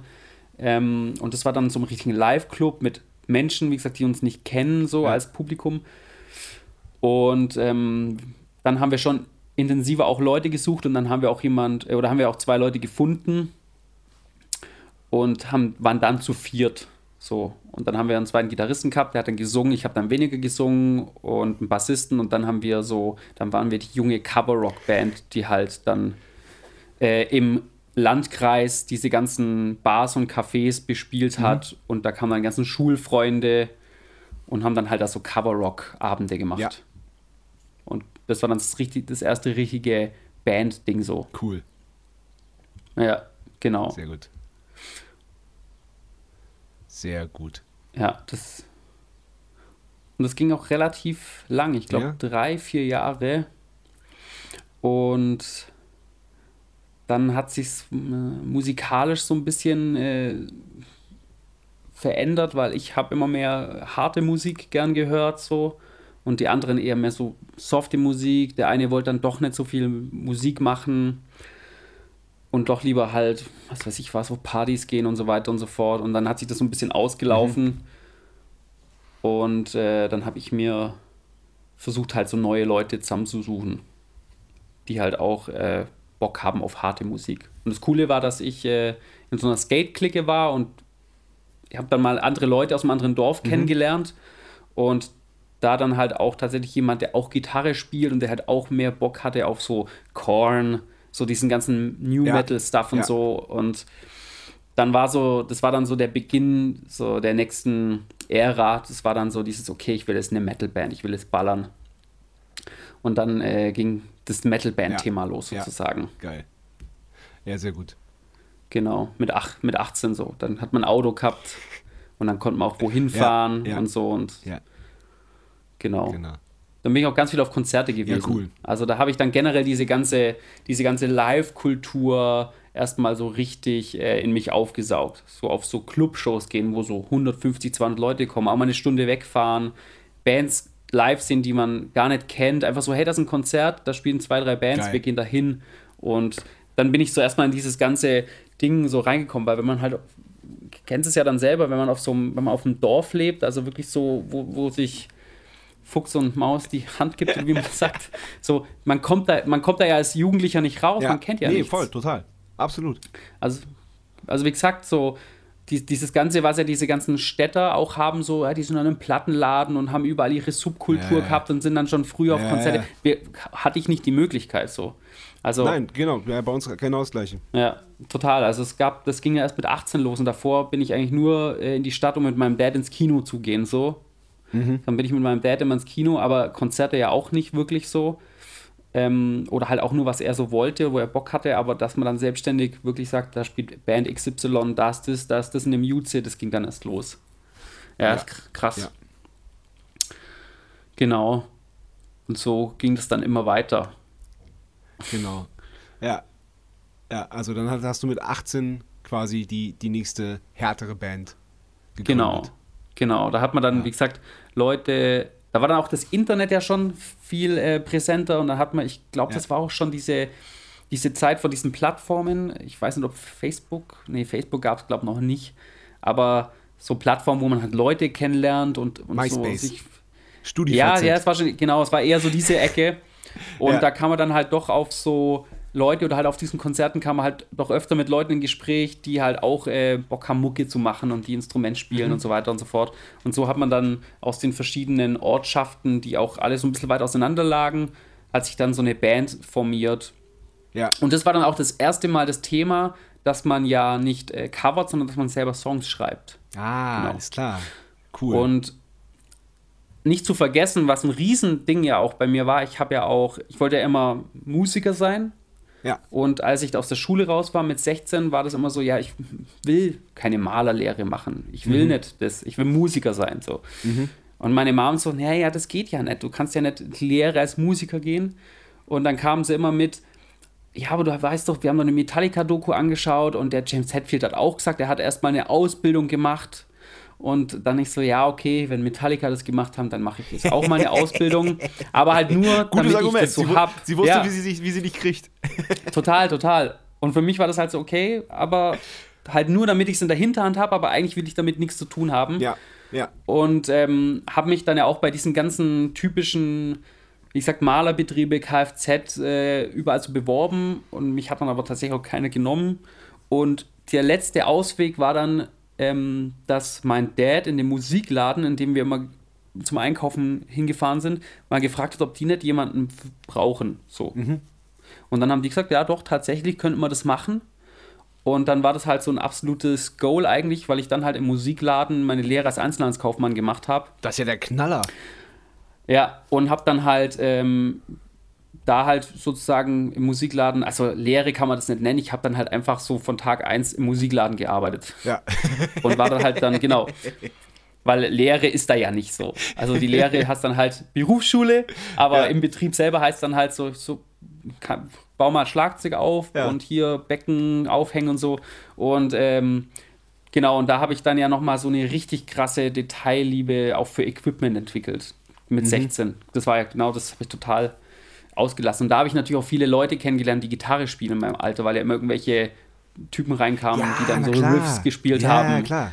Und genau, und dann hieß so, hey, hast du nicht mal Bock zum Jam zu kommen und so. Ja. Genau, genau.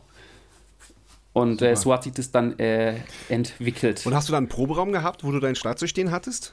Oder wie war das? Mm, Wir waren immer bei meinen Eltern im Keller Mhm. und somit, äh, aber mit 18 hat äh, mein Dad über der Garage, wir haben so eine ähm, Doppelgarage gehabt und dann hat er diesen Raum, also diese Dachschräge, die oben drüber ist, hat man, haben wir dann zusammen ausgebaut. Mhm. Und er meinte, ja, wenn man das gut dämmt, dann kann man das schon spielen, das hört ja keiner. Hat natürlich nichts gebracht. Also wir haben das dann so richtig dick gedämmt, aber es war natürlich, also es ist halt einfach ein Dach, Ja. in der Dachschräge ist halt saulaut. Ja. Aber das wurde dann, wir haben das komplett ausgebaut, das wurde dann der Musik- und Schlagzeugraum und das wurde dann auch der Proberaum. Geil. Weil sowas wie diese Proberaum komplexe Gebäude, sowas kannten wir auch nicht. Nein. Also auf dem Dorf gab es da auch nicht. Eben, du hast daheim, eben, du hast daheim Genau. gespielt und das war's Genau. halt. Genau. Und äh, genau, die Kumpels sind immer mit Equipment von Eltern angefahren Ja. kommen. Also die Eltern haben sie dann hergefahren mit ihren Verstärker Geil. und wieder abgeholt. Genau. Cool. Aber damit 18, das war dann auch so diese erste Band, da hat dann jeder auch mal so Ge- Gehalt Mhm. gehabt und jeder hat dann auch mal äh, Geld in die Hand genommen für Equipment. Und dann hat man halt das erste Mal nicht 500 Euro Gitarre gehabt und nicht die 100 Euro Gitarre und halt mal einen Gitarrenverstärker, eine 412er Box, so dieses Equipment, das man halt Ja, von ja, den coolen ja, großen Bands halt auch kennt. Und- Und, und- ich habe halt, ich habe ja eh dann. Genau, wollte, wollte ich gerade fragen, wie, wie war es bei dir? Äh, hattest du dann noch das Tama Rockstar oder hast, hast du dann auch aufgestockt? Nee, der, also, ja, ja, ich habe, äh, klar, ich habe ja am Schlagzeug eh auch immer erweitert, Becken hier, Becken da.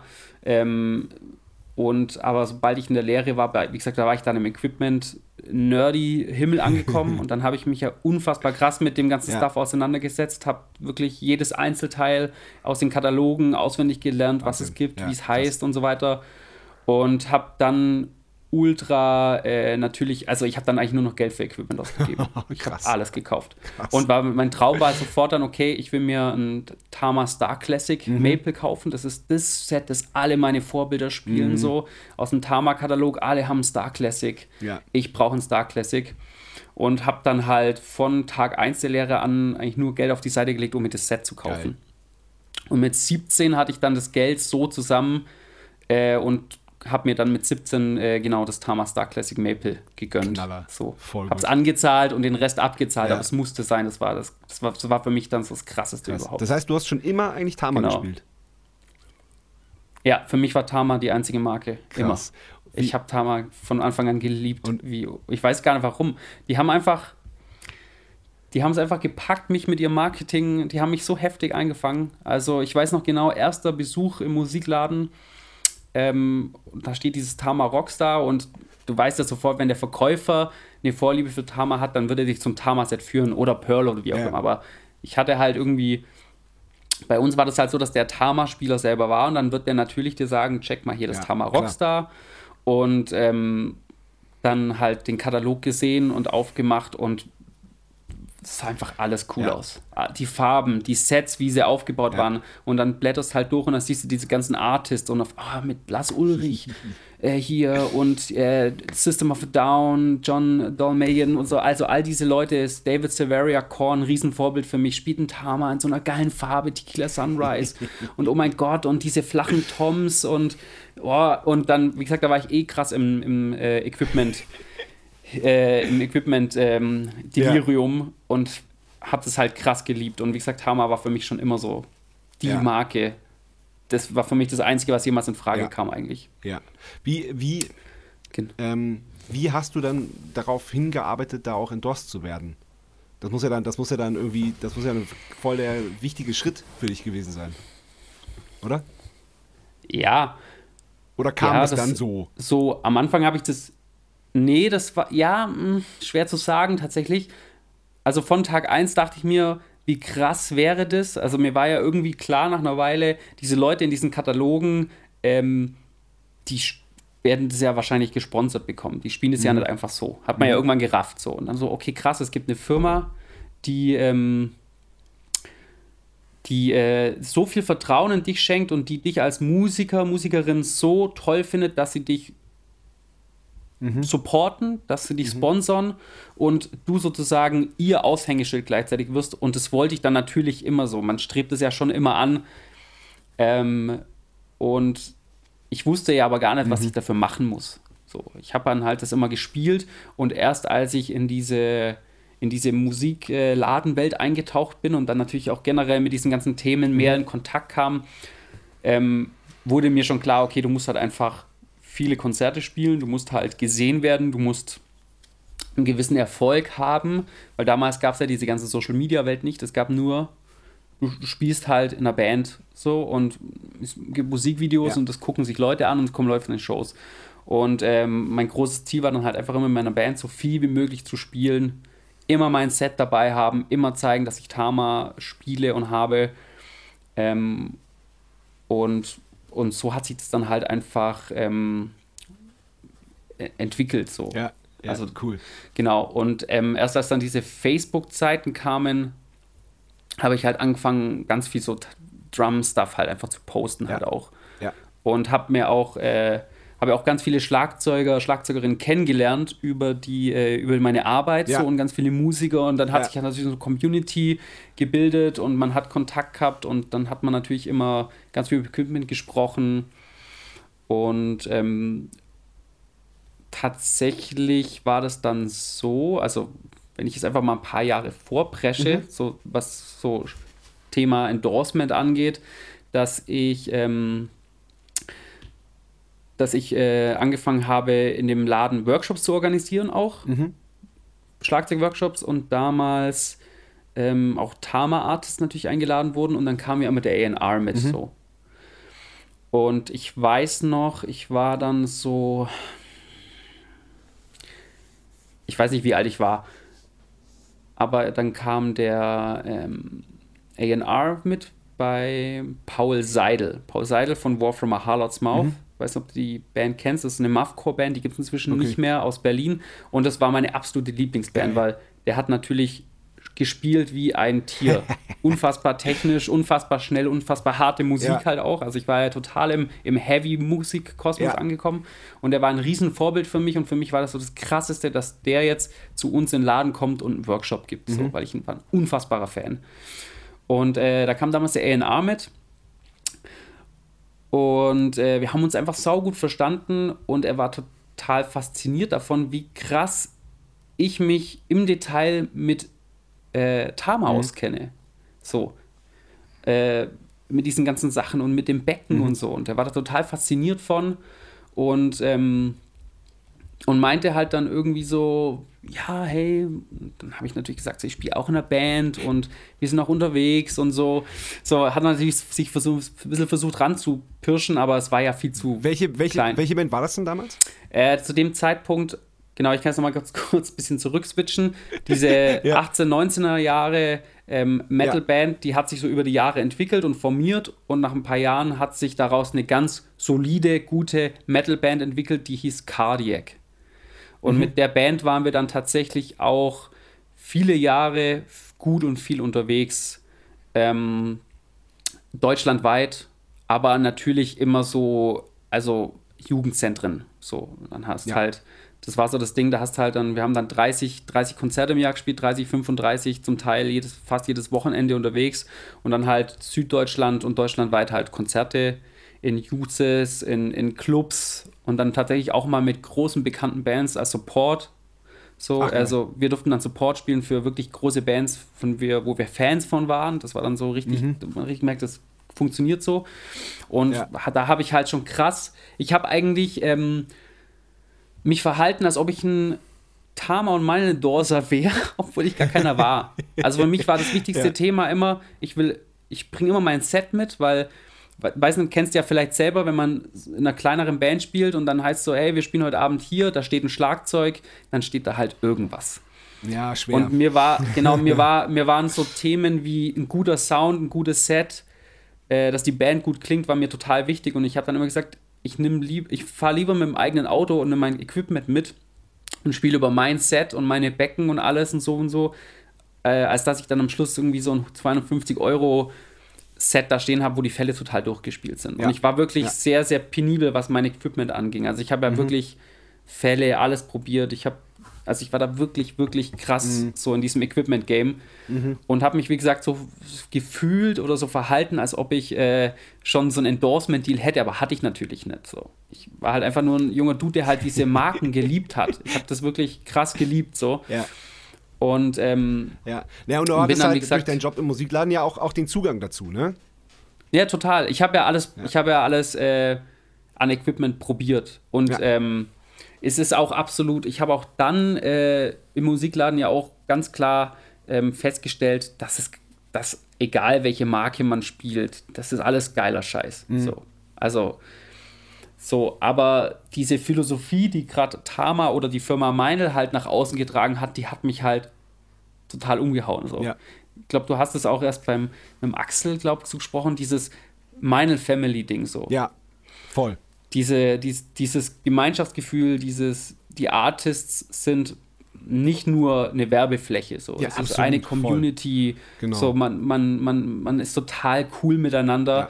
Und ohne dass ich das wusste, weil ich war ja nicht Teil dieser Familie, hat mir aber das, die komplette Art und Weise, wie Meinl und Tama halt in Deutschland halt vor allem auch äh, im Marketing betrieben haben, haben die mir das halt total äh, verkauft. Ja. So. Also ich, die haben mir das super nahegebracht und ich dachte mir immer, ich, wow, da so ein Teil dieser Familie zu sein, ja. Das wäre so ein Ritterschlag, das wäre so diese Ehre. Und ich habe halt geschaut, was ein Artist so macht, was der machen muss und habe halt dann versucht, das auch zu machen. Okay. Genau. Und habe dann halt, wie gesagt, diesen A&R kennengelernt und er sagte, hey, ich finde das cool, ich finde deine Band cool, ich habe ihm dann auch mal was geschickt, so. Aber muss natürlich verstehen, ja, ja. so wir haben halt hier Band XYZ, die spielt halt Touren, die sind groß. Dann haben wir Benny Kreb, so, wir haben Just Nickel, das sind Riesennamen. Man muss halt, wir haben halt schon so eine gewisse Gratwanderung, was halt ein Endorser äh, erfüllen muss. Und das ist halt leider noch nicht, nicht möglich. Ja. So. Aber wir kennen uns ja jetzt, schauen wir doch mal, was sich ergibt. Ja. So. Und er sagte, er findet es halt, ähm, er findet es halt einfach geil, dass mir das ja dass ich ja trotzdem das Zeug spiele. Mhm. Hat gesagt, das ist ihnen ja das Wichtigste und das fand ich halt auch immer so geil. Ich hatte in dem Zeitpunkt auch mit vielen Musiker, Musikerinnen Kontakt, die dann halt so irgendein Endorsement angenommen haben von irgendeiner Beckenfirma, nur damit sie sich halt dieses Endorsement-Logo irgendwo hinschreiben könnten. Und das äh, fand ich auch immer total unangenehm bei ganz vielen, weil ich merkte so, denen ging es nur darum, das war so diese Zeit, da war gerade Facebook am Hochploppen. Ja.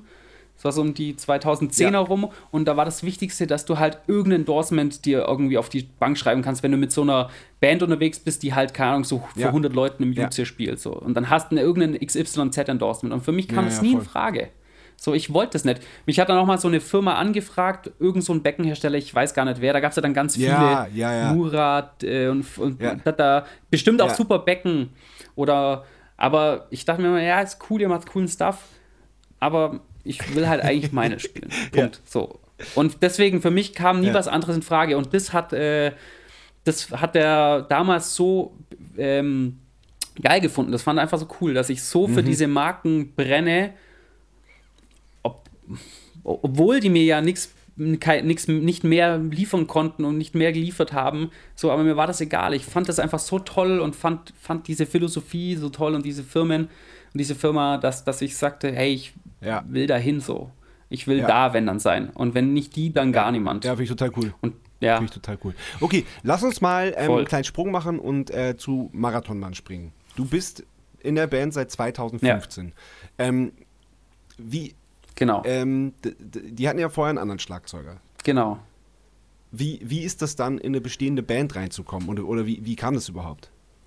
Ja, das äh, hat sich, äh, das lief im Grunde genauso, dass ähm, die Band Cardiac, die ist so ausgelaufen, das war 2014. Mhm. Wir haben gemerkt, wir sind an unserem Zenit, an dem, was mhm. wir erreichen können als Band, so, als kleine Dorfkapelle, in Anführungszeichen so. Wir haben mit ein paar großen Namen gespielt, aber wir kommen nicht weiter. Ja. Und dann ging es ja. auch langsam los, dass die Motivation abfiel bei allen.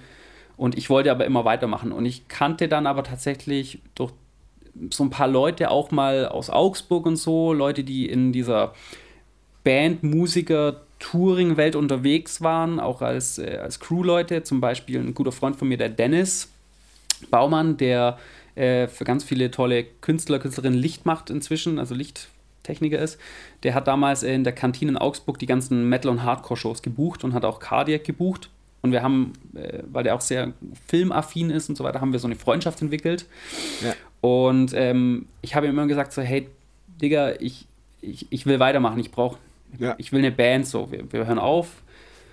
Und wenn du irgendwas hörst, scheißegal, ich habe so Bock, so. Mhm. Irgendwie, ich will den nächsten Step, so. Ich habe so Bock, ich will irgendwie was Geiles machen.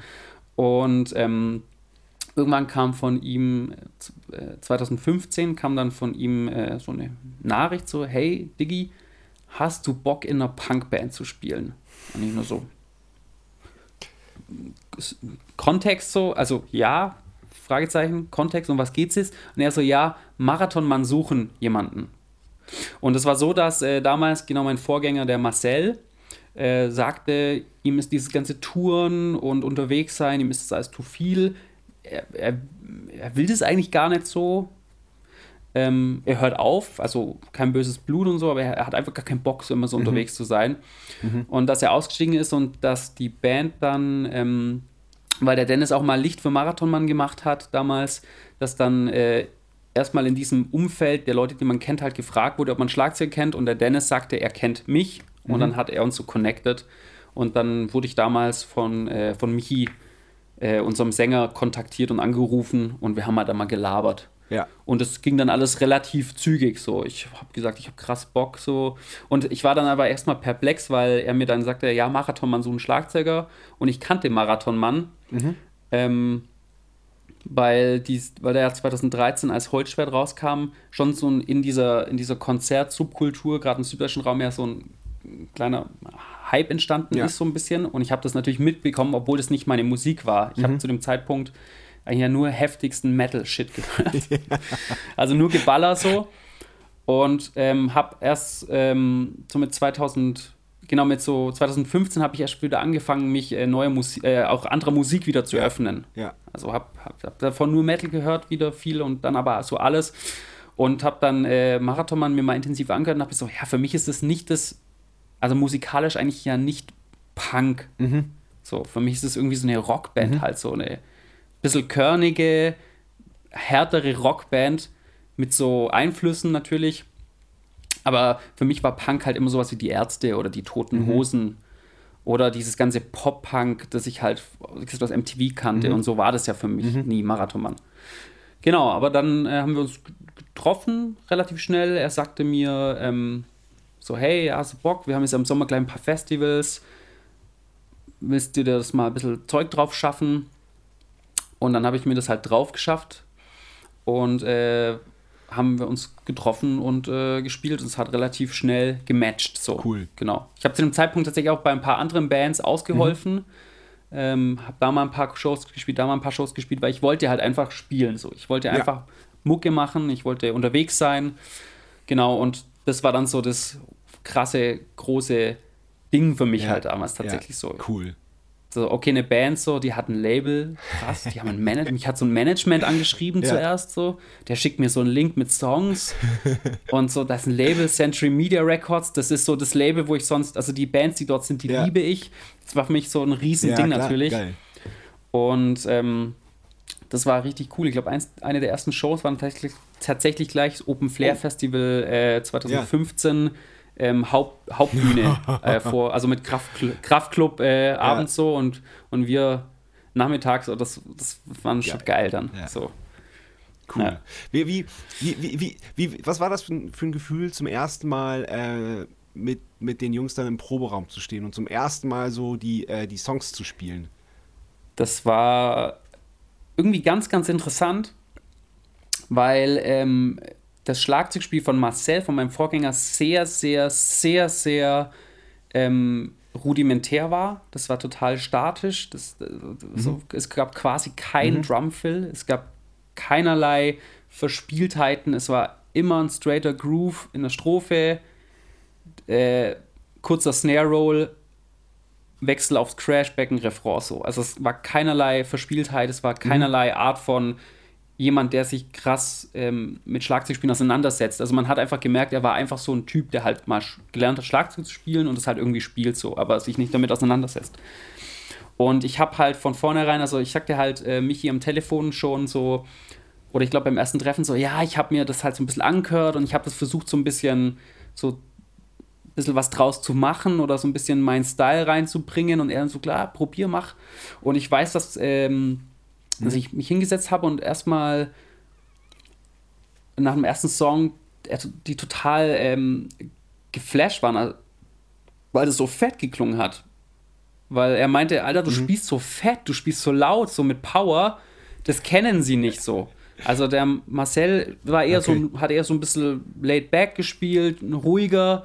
Und ich kam halt aus dem Metal und ich kannte halt diese ganzen Heavy Drummer und da war ja, ist ja ganz wichtig, diese Energie und diese Attitude, also. Also auch dieses, ja.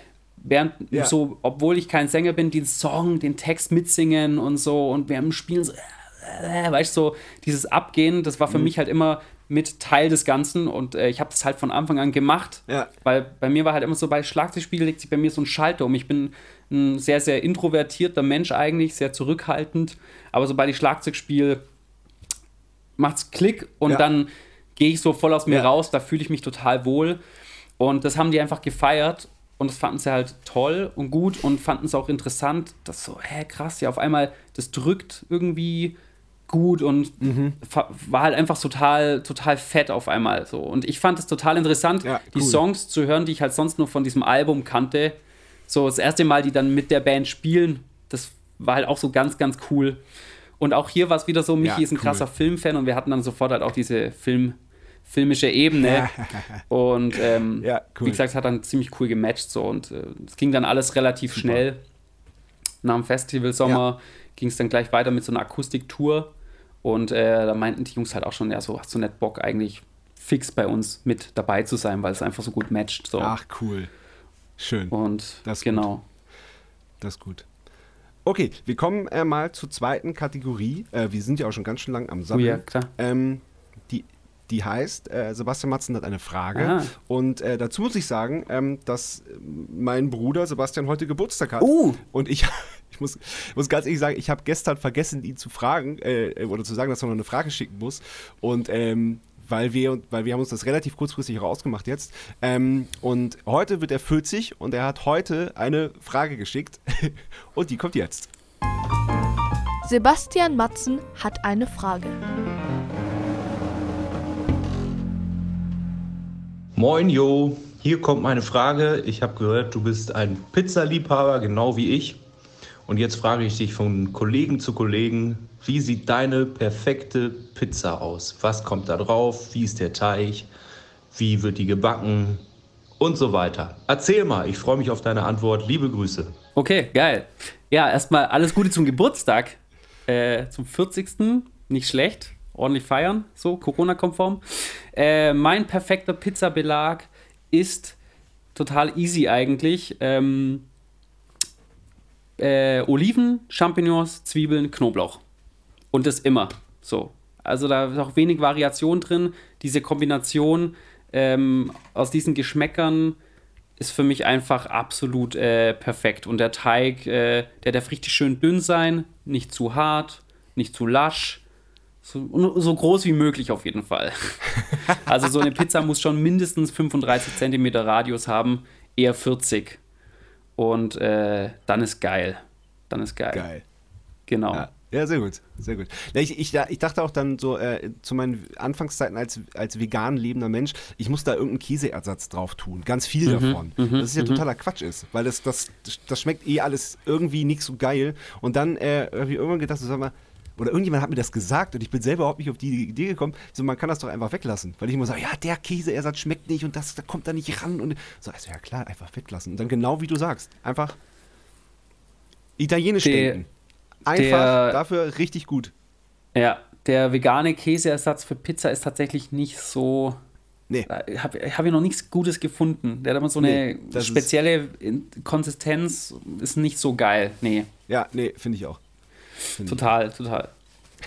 Ja, schöne Frage. Pizza ist immer beste Frage. Ja, Pizza ist immer. Pizza ist immer richtig gut. Ja, ey, hör mal. Ähm, wir könnten noch weiter sabbeln. Ähm, wir könnten über Uncle M sprechen. Äh, über Marathonmann gibt es sicher auch noch einige, ähm, einige Geschichten. Aber das äh, sparen wir uns mal auf. Entweder machen wir Teil 2 oder wir treffen uns sowieso mal auf ein alkoholfreies Bier, würde ich sagen. Ja, auf jeden Fall. Wir können auch gerne ein alkoholisches Bier trinken. Ich muss noch ganz kurz, was ich total, äh, eins Ding muss ich noch ganz kurz ansprechen. Äh, Unbedingt. Ich war, ich habe ja äh, 2000 18 haben wir im Marathon mal eine kleine Live-Pause gemacht im Sommer und habe ich einfach mal von heute auf morgen einen Anruf gekriegt von deinem sehr, sehr guten Freund Marco Pogo. Ah, der Niki, ja, sehr gut. Der Niki, und da hat mich der Niki Donnerstagabend angerufen und meinte so, eyo, du bist doch ein guter Drama und ähm, wir hätten zwei Festivals morgen und übermorgen, hast du Lust zu spielen? Und ich so, hm, Turbo-Bier, äh, schick mal die Songs, okay. Und äh, dann habe ich tatsächlich in der Nacht- und Nebel-Aktion mir die komplette Turbobier-Live-Set raufgezogen und habe Freitag und Samstag äh, mit Turbobier zwei Festivals gespielt. Und das war Geil. auch eine der krassesten Schlagzeuger-Musiker-Erfahrungen überhaupt. Das glaube ich. Und äh, habe, du hast, hast du das schon mal gespielt? Hast du da schon mal Aushilfe gemacht oder irgendwie sowas? Nee, also äh, ich, mu ich, ich muss es dir jetzt sagen. Ähm, ähm, du warst nicht die erste Wahl. Er hat mich auch gefragt. ah, er hat dich da auch ja, gefragt? Wir, wir, wir, haben halt selber gespielt. Ich, ich hatte, ich, ah. ich, also es, es ist krass. Ich weiß nicht, ob ich mir das zugetraut hätte, das so innerhalb so kurzer Zeit, weil also ich mag die live total gerne und ich kenne die Songs auch, aber das so selber zu spielen ist ja immer noch was anderes. Das ist ja schon, äh, ja, das ist ja, schon ja, krass. total, total. Ja, ja. Nee, aber ich habe noch nie mit denen gespielt. Ach krass, ja.